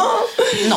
Combustion instantanée. à une époque, surtout, ça, euh, cette histoire de fidélité, ça permettait de, de, de justement d'être des arguments de divorce. Il y avait ce truc de la fidélité. Si tu prouvais l'infidélité, ça pouvait pousser, Ouais. aider Ouais. à- dans les divorces conflictuels. Aujourd'hui, je pense que c'est absolument pas, pas le cas. je pense vraiment que jamais on dit ah j'ai prouvé qu'elle m'a trompé et donc du coup je paierai moins de pension alimentaire. Je- non, je pense pas. Et puis on n'est pas dans une série télé américaine, mais, mais globalement ouais, je pense que c'est des trucs assez anciens, euh, assez logiques et du coup en plus comme c'est pas une priorité absolue, personne s'est dit on va changer ce truc. Enfin t'imagines euh, à l'État, faudrait qu'il y ait un ministre qui dise alors maintenant plus personne n'est fidèle, donc du coup on va changer ce texte. Euh, non, c'est vraiment globalement non. Mais mais ouais, moi je l'ai fait deux fois. Est-ce que je le referais? Probablement parce que malgré tout, euh, le... alors pour, quand t'es polyamoureux, c'est pas idéal le mariage. C'est-à-dire que ça, ça te limite quand même à des relations. Mais moi, j'ai plusieurs choses. J'ai mes enfants. euh, des questions de succession du coup de euh, bah, qui s'occupe de mes enfants si je suis plus là et ainsi de suite et puis la question aussi de euh, moi je trouve que ça reste un grand geste romantique après, il y a la... et puis malgré tout, ça reste un système qui protège pas mal les femmes euh, en système matrimonial. Euh, il y a beaucoup de féministes qui analysent ça, donc on n'est jamais très contente de dire un truc pareil, mais en final, si tu te maries, ça te protège quand même un petit peu, justement sur la question des biens. Euh, donc, euh, donc ouais, j'aurais tendance à me marier encore probablement. C'est surtout, surtout passion divorce quoi, parce que vraiment. C'est c'est vraiment des budgets, des trucs, pourquoi? Pourquoi se faire chier autant? Mais, mais puis en, en fait, moi j'ai ce truc aussi maintenant dans ma. Je sais que j'ai dé- dédramatisé le mariage. Du coup, ce sera mon troisième, donc à un moment tu dédramatises un peu. et, euh, et en plus, euh, il y a ce truc euh, très festif. Moi j'ai eu l'occasion depuis de faire des mariages de, de, de personnes, enfin de couples gays, de couples de lesbiennes. Et je trouve que ce truc de retrouver ta communauté, de retrouver tes amis, les gens avec qui tu partages ta vie, pour partager un moment festif autour de l'amour, je trouve que Ah, si y tu peux en faire, ouais. fais-en quoi. Ouais, vraiment. ouais, euh, clair. donc, donc ouais, globalement, moi, c'est un peu comme ça que je vois le mariage. Ça me fait toujours marrer de regarder les émissions de mariage à la télé sur euh, les couples, justement, pour le coup, vraiment très hétéros, qui essayent de reproduire un truc, genre, je vais être avec un homme qui me protège, et je veux une femme plus jeune que moi, et t'es là, genre, hum, hum. pas du tout toxique. Et puis, dans ce truc de très robe blanche, et très. Moi, je me suis mariée, euh, enfin, mes parents n'ont jamais été là à mes mariages, par exemple. Euh, Enfin, si, non, la deuxième fois, si, mais la première fois, non.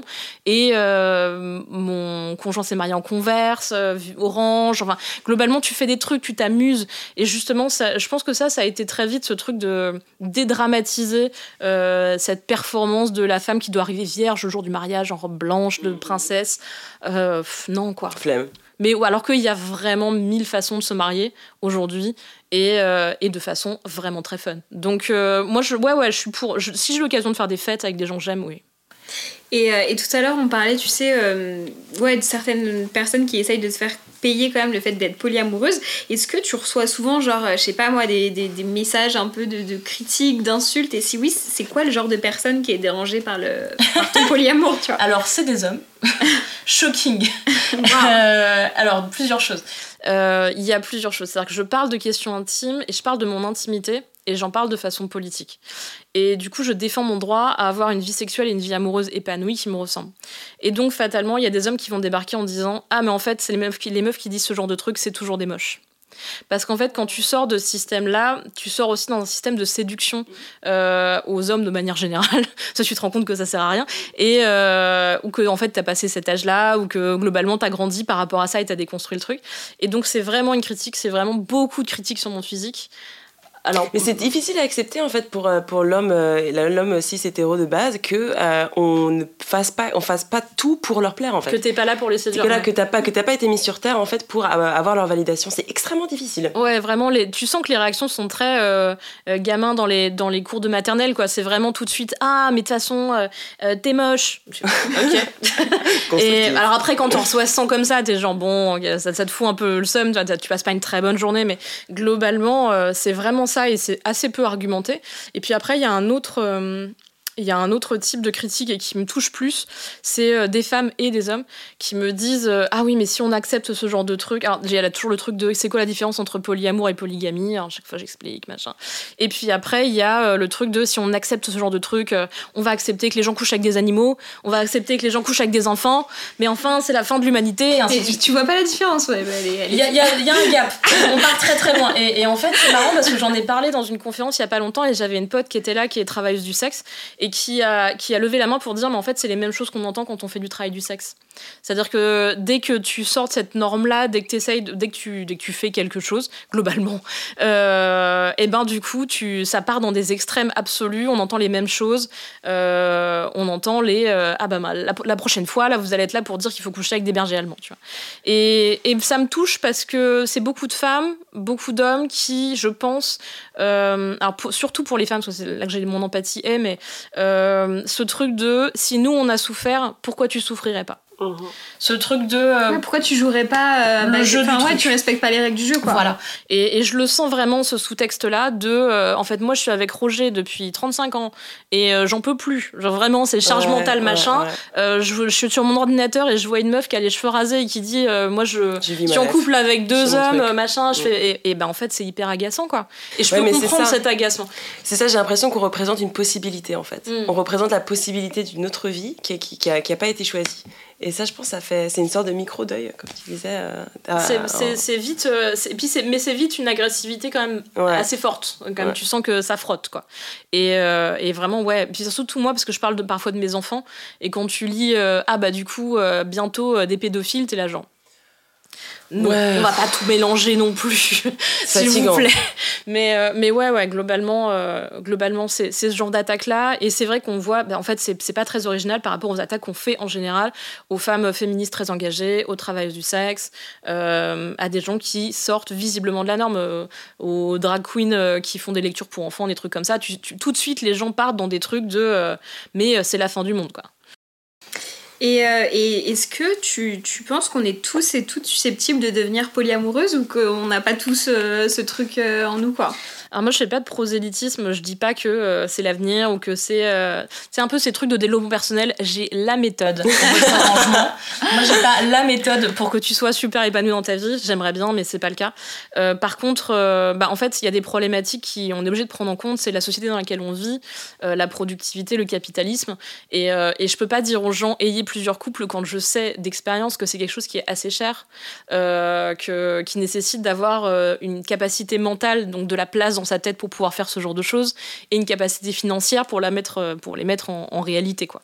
Donc euh, ce serait horrible de ma part de dire vous serez bientôt tous polyamoureux et polyamoureuses. Je sais qu'on aura, enfin tout le monde n'aura pas la place. Moi je suis pour qu'en tout cas on vit dans un monde où ça existe déjà de base et, euh, et, où les gens qui le vivent euh, ont pas besoin de se cacher, ont pas besoin de, ont moins besoin de mentir parce que le but aussi du polyamour et même du couple libre c'est globalement d'arrêter de mentir.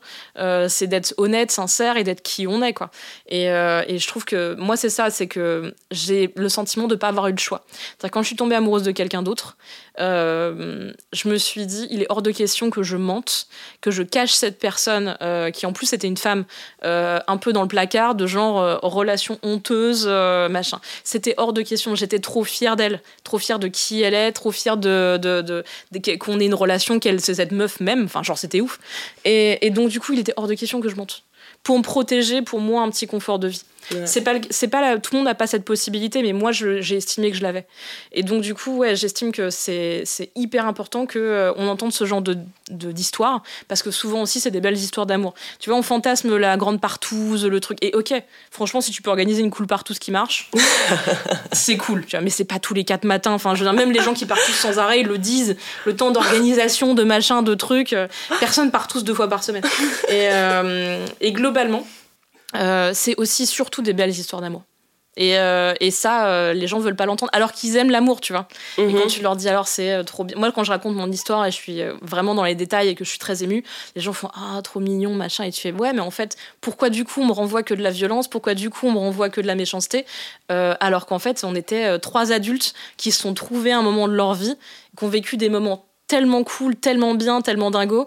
euh, et, euh, et, et- et pour le coup, qui ont eu l'intelligence de dire stop aussi à un moment où ça continuait plus.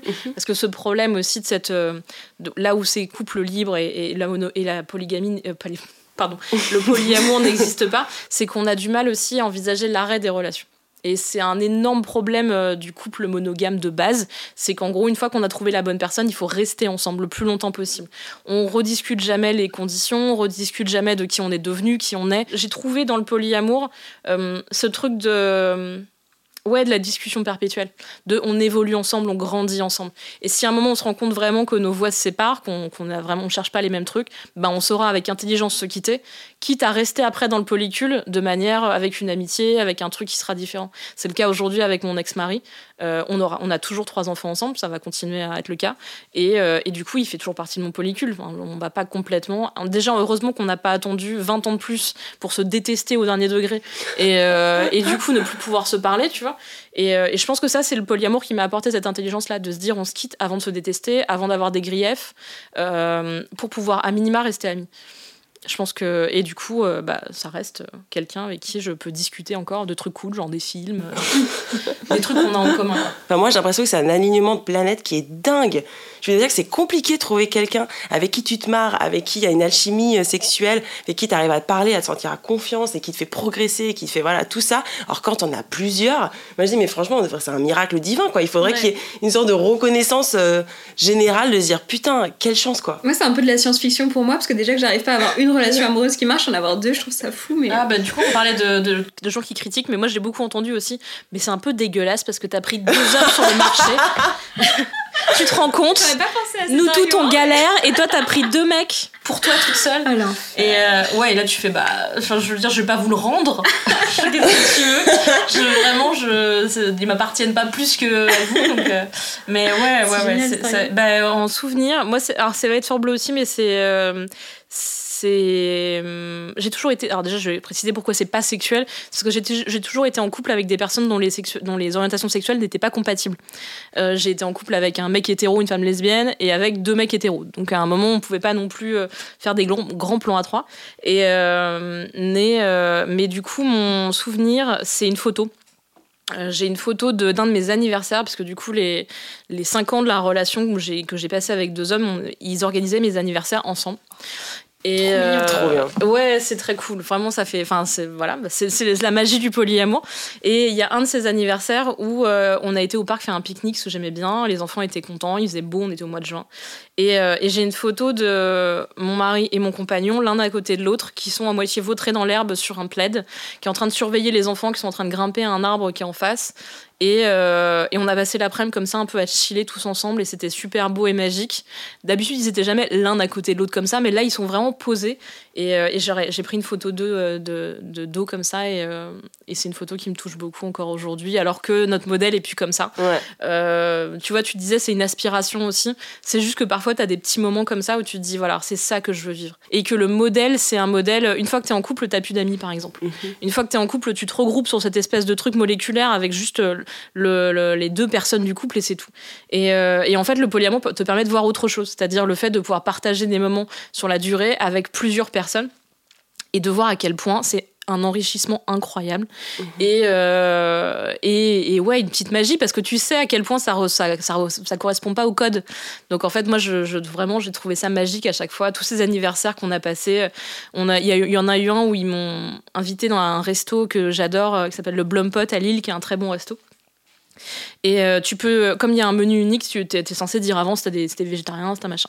Et, euh, et, donc j'ai passé 5 ans avec un mec végétarien et un mec intolérant au lactose. Et rarement on se faisait des restos parce que c'était trop chiant en fait pour dire la vérité.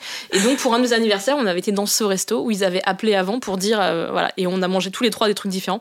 Mais globalement, pareil, cette espèce de moment où tu peux, euh, tu te rends compte que tu as une culture commune, des conversations communes, des fous rires, des trucs. Euh, franchement, ouais, c'est. Et puis en fait, en vrai, quand tu as au moins une personne que tu aimes en commun, tu as des trucs en commun. Et, euh, et ça, c'est pareil, c'est magique. C'est pour ça que tu vois, tu parlais de ces, apéros de rencontres. Mhm. c'est des moments où, effectivement, là, tout le monde consent à ce qu'il se passe un truc. Mais c'est là que tu vois à quel point ça marche, quoi déjà même être la personne en commun de deux personnes différentes, bah, c'est créer vraiment euh, quelque chose. Euh, et, pour l'avoir vécu à chaque fois, parce que c'était toujours avec des personnes très différentes, bah, ça marche. En vrai, ça peut marcher sur la longueur. Et, euh, et à l'inverse, est-ce que toutes les deux, vous avez eu des moments un peu de raté, des moments un peu awkward? Alors moi j'en ai un semi-gênant pour moi, mais un peu bizarre surtout. C'est qu'on a fait une soirée du coup avec ma première compagne. Donc il y avait, euh, c'était mon mari, ma première compagne, et on faisait des soirées hyper tardives. Genre euh, vraiment, on couchait les enfants et après on se couchait pas en fait, parce qu'on avait plein de trucs à se raconter, plein de trucs à vivre. Il y avait un truc très euh, sans à l'heure et, et on picolait beaucoup aussi. Et à un moment dans la soirée, assez tard, je suis éclatée d'épuisement et d'alcool et de pas bien, et donc il décide d'aller me coucher. Et donc je me souviens qu'il me monte dans les escaliers, mon mari me pose sur le lit, m'allonge et il me déshabille à moitié. En fait, il me déshabille pour me coucher. Sauf que moi, du coup, complètement éclatée, je comprends pas ce qui se passe et je leur dis non, non, non, surtout pas, j'ai pas du tout envie qu'il se passe un truc entre nous trois là, ça me dégoûte un peu et tout. Et donc, du coup, c'était le moment le plus bizarre. Ils se sont arrêtés un peu. De quoi elle parle? Et, euh, et, ouais, c'était un moment oh, bizarre. Mais ça, ça, ça, ça ne s'est jamais reproduit après. J'ai eu cette peur, j'avais cette peur effectivement euh, que qu'ils se sentent obligés de me donner ça, alors que je savais que de même ils l'auraient, ils n'avaient pas envie. Intéressant, ouais. Ah, suis en train de réfléchir. Euh, moi, il y a eu juste des situations. Euh, je pense juste des situations logistiques en fait très classiques. Juste l'organisation de base où tu te plantes dans, tu te dans les dates et en fait, tu as, un, voilà, as, un moment où tu as envie de euh, passer du temps avec une personne en particulier et tu te plantes dans les dates et en fait il y a les deux qui se pointent. ce genre de choses. Ou genre c'était bon, c'était pas le plan, le plan c'était que ce soir bah, on avait un truc un peu spécial et du coup t'as l'air un peu con. Voilà, donc j'ai eu ce genre de situation où genre tu te dis ok la base pour que ça marche c'est d'être assez réglo sur ces choses là tu vois. Donc quand la logistique ça suit pas, mais bon les calendriers euh, Outlook, euh, c'est ce qui fait la diff. ouais, et puis tout le monde partage le même calendrier, et puis après calendrier tu partagé. Sors, Oui, oui, Là, euh, c'est sûr que bah, je te disais que le polyamour c'était vraiment ancien, que les gens pratiquaient sans donner le mot ou quoi que ce soit, ou sans en parler.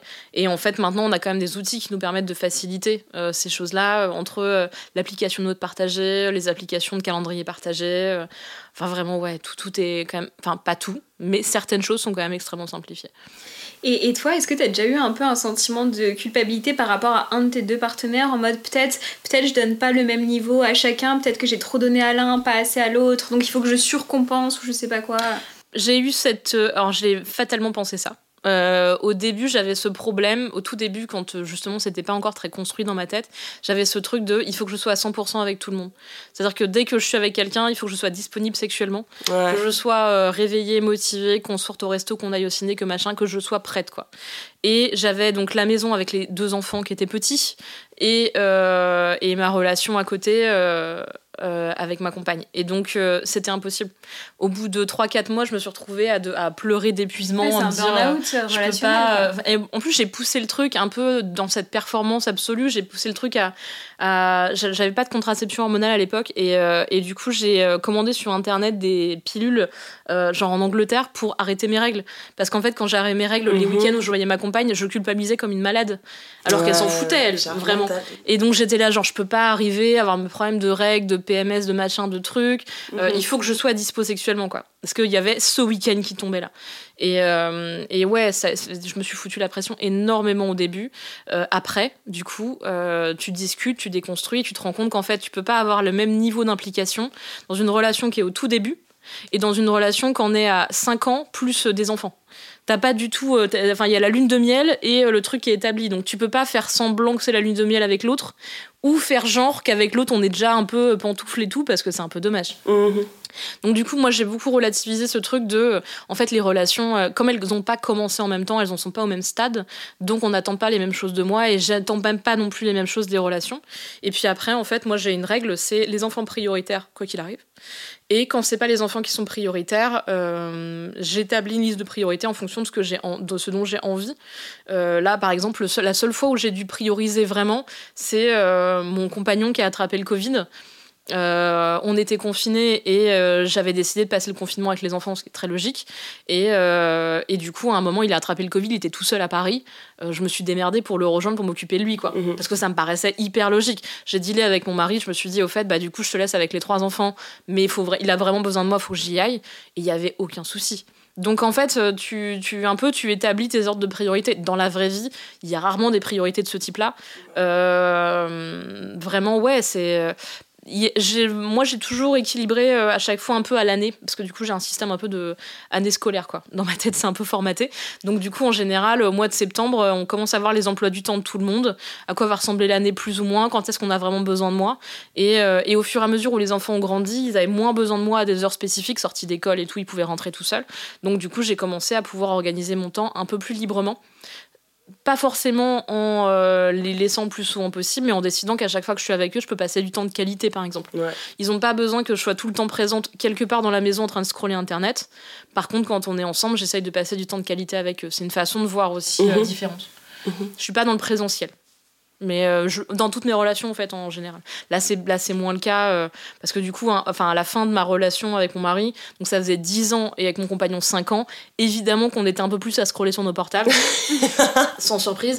Mais euh, globalement, il y avait ce truc aussi, ouais, d'essayer de faire au mieux, d'avoir une relation qui fonctionne, d'avoir toujours des discussions importantes, passionnantes, et, et, et de, ouais, de faire ce qui nous fait kiffer, quoi. Et c'est pas trop dur quand tu pars pour un week-end lune de miel de folie euh, avec un partenaire, euh, un ou une partenaire secondaire, de revenir ensuite chez soi. euh, Alors les polyamoureux et les libertins et les gens du couple libre diront que en général quand tu as été dans un endroit où tu as eu un grand kiff sexuel incroyable, euh, vraiment tu as vécu ta meilleure life, tu rentres à la maison en ayant envie de continuer ce kiff sexuel.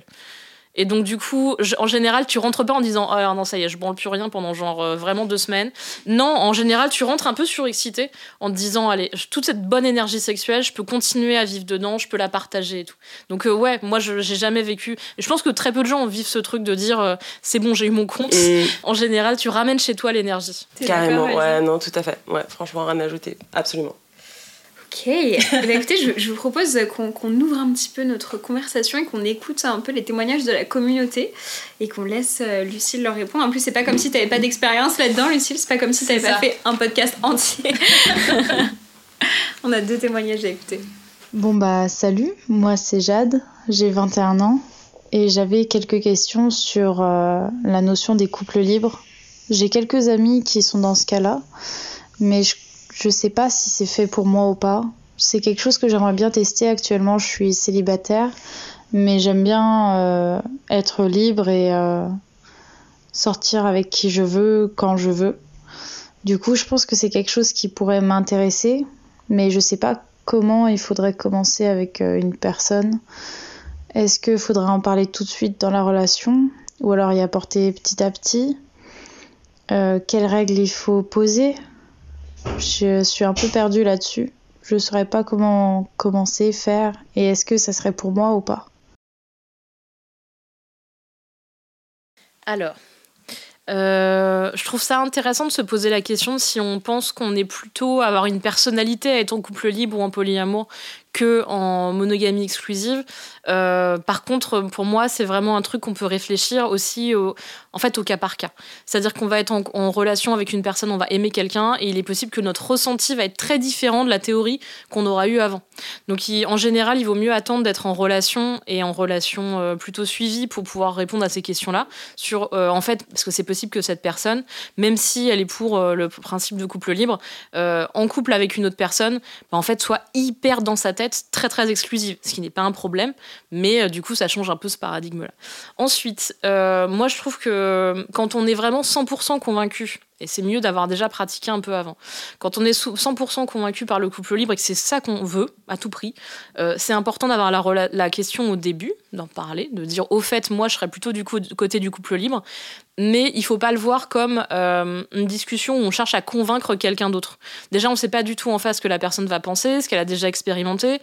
Euh, il y a ce truc un peu, il y a des gens qui... Vraiment, c'est une question que j'entends souvent, c'est comment je peux mettre sur la table le couple libre? Mhm. Et du coup, il y a une opposition dans un couple, on n'est pas censé être en opposition. T'es pas en train d'essayer d'argumenter pour un truc. Euh, bah oui, c'est ça. C'est pas une négociation. Donc, si tu sens que c'est fermé d'avance, bah en fait, c'est fermé d'avance. En fait, euh, la personne va vraiment être contre. Tu peux pas, tu peux apporter tous les meilleurs arguments du monde. Elle sera toujours un peu forcée ou ça risque de pas très bien passer. Donc, euh, si elle a aucune curiosité et que c'est pas du tout son modèle, bah, en fait, vraiment, c'est toi avec toi-même qui veut ce truc-là. Mais c'est mhm. ne mêle pas l'autre personne à ça. en tout cas, c'est pas la bonne relation pour vivre ça. ensuite, bah du coup, les règles. on en a parlé un petit peu. Il y a des règles simples. Euh, c'est bah, du coup, est-ce qu'on en parle, est-ce qu'on n'en parle pas? Euh, est-ce que euh, est-ce que c'est dans la même ville? Est-ce que c'est pas dans la même ville? Est-ce que quelles sont en fait les règles? Moi, par exemple, j'ai une règle très simple, mais que je me suis mise toute seule, vraiment complètement arbitraire. J'ai la règle des 24 heures. C'est que je couche pas avec deux personnes différentes dans un laps de temps de 24 heures.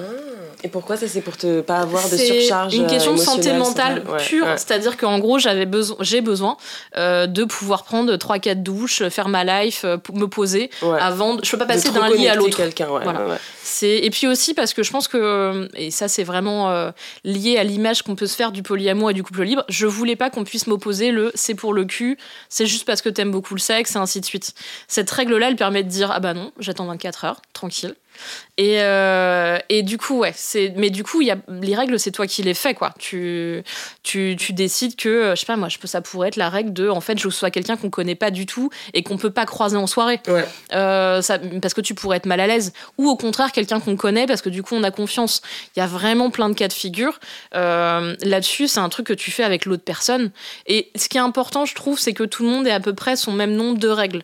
C'est-à-dire que le but n'est pas d'en rajouter pour atteindre l'égalité absolue non plus, on hein, faut pas déconner, mais qu'il faut pas qu'il y ait une personne qui fait toutes les règles et l'autre personne qui dit ah bah non moi euh, écoute je suis tes trucs mais moi perso j'ai pas de règles. En fait ça montre un petit déséquilibre quand même dans la façon de voir le truc. C'est mieux que tout le monde ait un peu des trucs à poser sur la table et dire en fait moi je me sentirais mieux dans tel cas de figure ou tel cas de figure.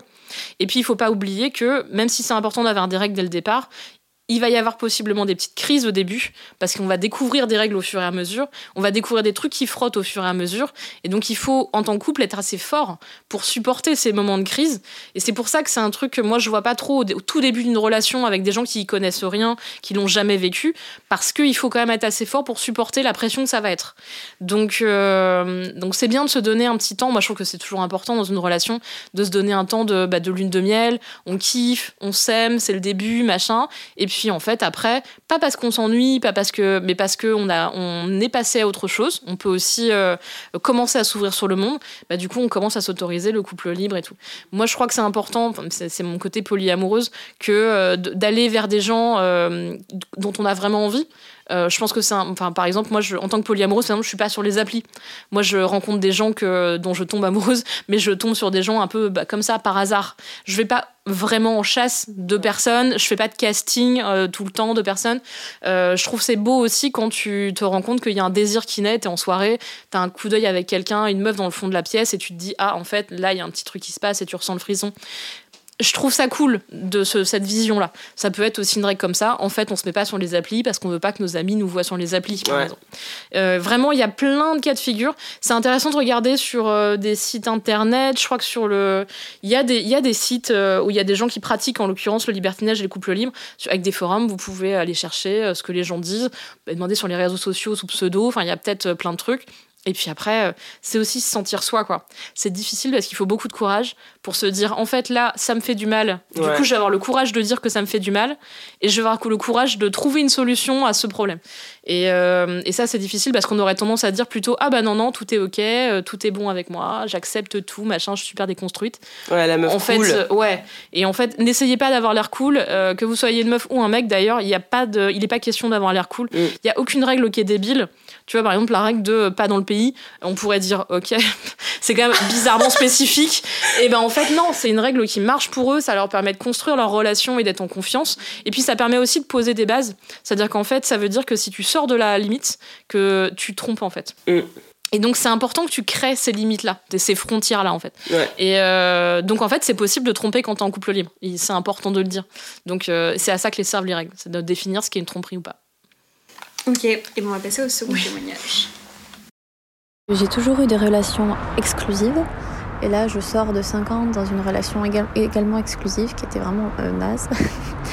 Et euh, en gros, l'année dernière, j'ai trompé mon mec pour la première fois de ma vie.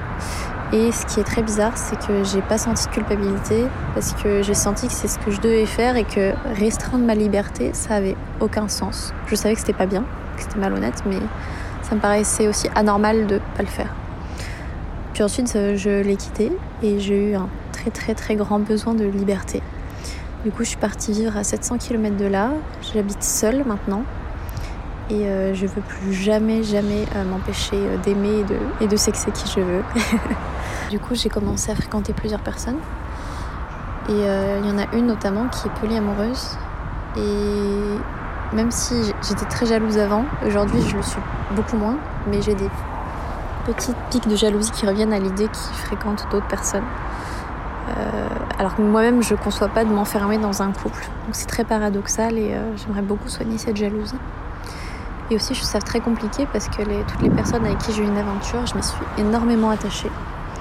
Un vrai cœur d'artichaut et ça me paraît un peu in- incompatible euh, d'être aussi attachée rapidement et en même temps. Enfin voilà. ça me paraît un petit peu incompatible. C'est pour ça que je disais que c'était une expérience difficile, le polyamour. Alors, euh, il y a plusieurs choses. Euh, déjà, c'est normal qu'il y ait des moments, on le disait, hein, c'est normal qu'il y ait des moments où on le vive pas bien, euh, où c'est difficile parce que ça va à l'inverse de, en l'occurrence, l'expérience de cette jeune femme qui est du couple traditionnel et tout long. Euh, c'est intéressant cette question de ne pas avoir ressenti de culpabilité. Moi, c'est Ouais. vraiment un truc que je connais aussi, effectivement. Du coup, c'est toujours ce truc de je sais que je, je sors de la norme, je fais quelque chose de pas bien, mais du coup, euh, je devrais en plus me sentir très mal et on devrait me jeter des cailloux et tout le monde a vu que j'étais une femme qui trompe. Euh, Il y a ce truc très, c'est très judéo-chrétien, euh, ce truc de, de, de devoir être puni pour, pour ce qu'on fait. En l'occurrence, en le, le- ce qu'on peut ressentir au niveau moral suffit comme punition. Il n'y a pas besoin de se sentir atrocement coupable. Euh, si en plus elle sentait qu'elle avait besoin de ça pour pouvoir prendre une décision ou, ou tout à fait vivante, il y a, enfin, moi en tout cas, je trouve ça, c'est une, façon de faire comme une autre. Euh, idéalement, on n'en arrive pas là, mais ça arrive. Euh, après, sur le polyamour, euh, bah, du coup, s'attacher aux gens, moi, c'est marrant parce que euh, je m'attache beaucoup aux gens, mais pas à tout le monde. Donc, en fait, le problème, c'est que si elle s'attache à euh, quatre personnes par semaine, ça commence à faire beaucoup de monde à la fin. Et la grande fête de Nouvel An va être vraiment ingérable.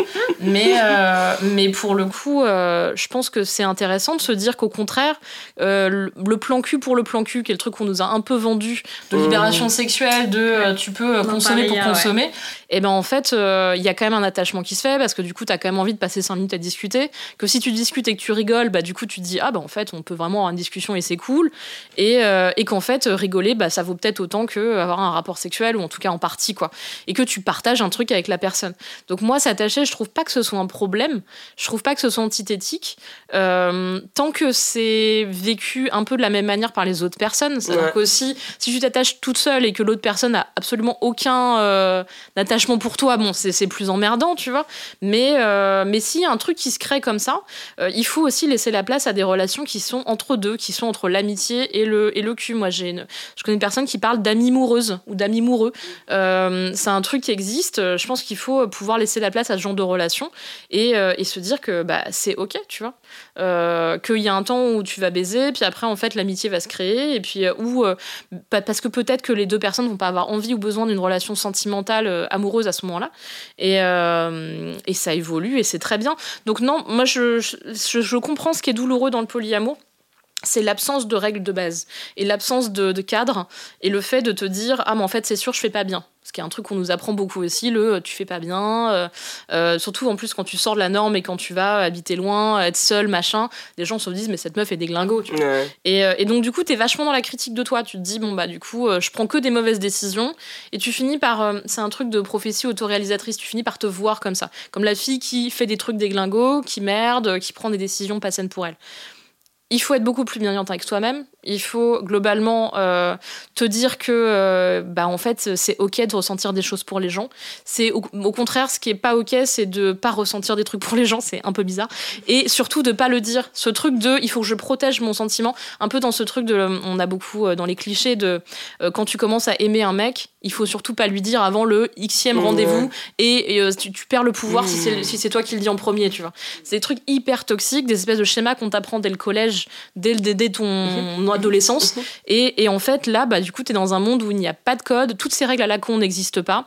Donc, du coup, tu peux les créer, tu peux les assumer. Assume d'avoir des sentiments pour les personnes avec qui tu baises, tant mieux, j'ai envie de dire. Ouais, c'est une célébration Euh, en vrai. hein, Parce que c'est ça, parce que imagine, enfin, je, je sais pas si on a même l'expérience de vie, mais moi j'ai couché avec des tas de gens avec qui j'ai même pas de respect, tu vois. Genre vraiment, le niveau relationnel est quand même très faible. Le nombre de mecs avec qui j'ai couché, et en fait, vraiment rien. Rien du tout. Euh, si tu commences à avoir, si, si tu as du respect, si t'as- tu commences à avoir de l'amitié, à ressentir des trucs, à avoir envie de passer du temps avec ces gens, tant mieux. C'est une bonne chose. Il faut s'habituer à ça. C'est un standard presque. Donc euh, vraiment, embrasse le truc Mhm. et puis euh, et puis profite de tes relations. Bah, merci à toutes les deux. Moi, j'ai adoré euh, parler de tout ça avec vous. Est-ce que, euh, Lucille, tu as un petit mot de la fin, un dernier message à faire passer?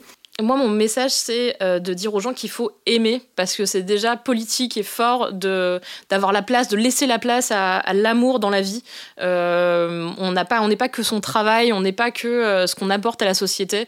On est aussi une aspiration de société peut-être plus riche humainement euh, que, ça, et du coup euh, aimer. Perdez du temps à aimer, ayez des relations qui s'arrêtent et d'autres qui commencent et des histoires, euh, voilà, enfin toutes les tout- toutes les relations servent à quelque chose, toutes les rencontres servent à quelque chose. On n'est pas dans un truc de productivité, on s'en fout. Et, globalement, et puis faites des grandes soirées de Nouvel An et faites des grands apéros avec tous les gens que vous aimez. Enfin, globalement, ouais, partagez l'amour en fait. Et ça, c'est vachement important.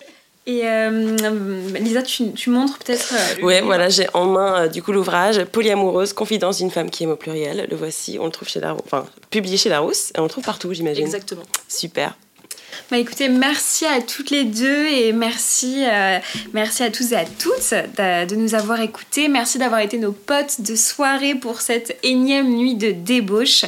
Un peu comme les copines qu'on se fait dans les toilettes de boîte. On a kiffé vous raconter nos vies, nos anecdotes, nos histoires. Écoutez les vôtres aussi. Et bien sûr, pas de débauche sans after. Donc on se retrouve dès maintenant sur Instagram femtasy-du-bas fr et jeudi prochain pour un nouvel épisode. Débauche est une création originale Fantasy, donc si ce podcast vous plaît, n'hésitez pas à le partager à vos potes les plus débauchés, à mettre 5 étoiles ou à nous laisser des commentaires. Ah oui, et puis oubliez pas de vous abonner, hein, surtout pour ne rater aucun épisode. On vous laisse avec un teaser de ce qui vous attend la semaine prochaine. Allez, ciao ciao. Ciao On a tellement relié ça à l'envie de sexe euh, sur de sexe, je dirais même de pénétration euh, à un moment T que euh, dès qu'on déroge de ce truc, dès qu'on n'a pas envie de ça, on croit qu'on n'a pas de libido. Euh, alors qu'en en fait, au final, si tu ouvres un peu le champ euh, de, de- des possibles et de l'im- et de l'imaginaire, je pense qu'on pourrait se dire, bah si, en fait, j'ai envie de contact, j'ai envie de me retrouver nu à côté de quelqu'un, de juste s'embrasser. Ah bah si, j'ai envie de euh, peut-être euh, moi euh, faire des trucs euh, dans- euh, au cul de mon mec, euh, mais que lui ne touche pas. Peut-être que moi Ah, mais aussi j'ai envie que. ouf. Mais tu mais vois, mais et, ouais, et qu'en fait, je pense qu'on s'est tellement euh, conditionné à ce que la libido, c'est ok. euh, en fait, euh, ça veut dire que si on s'embrasse, il va se passer ci, il va se passer ça. Ouais, entrée Et qu'on n'a pas exactement et qu'on n'a pas envie de ce schéma euh, euh, Préli, euh, euh, Péné euh, et Jacques Ouais. très porno. Ouais, si on n'a pas ouais, envie de ça, on croit qu'on n'a pas de libido et qu'on est tellement dans ce schéma-là et que du coup, bah ouais, forcément, j'ai pas envie. Si l'autre personne est en plus aussi dans ce schéma-là et donc dans cette attente, euh, forcément, ça peut être un peu, euh, t'es là genre, t'es sympa, mais non merci. Et du coup, on n'a pas de, de, de j'allais dire d'échappatoire, pas d'échappatoire, mais de, de, de moyen d'expression en fait de ça autre. Et forcément, bah ça fait que te- c'est c'est hyper frustrant et c'est hyper, euh, c'est comme les chats, tu sais, plus tu les touches et plus,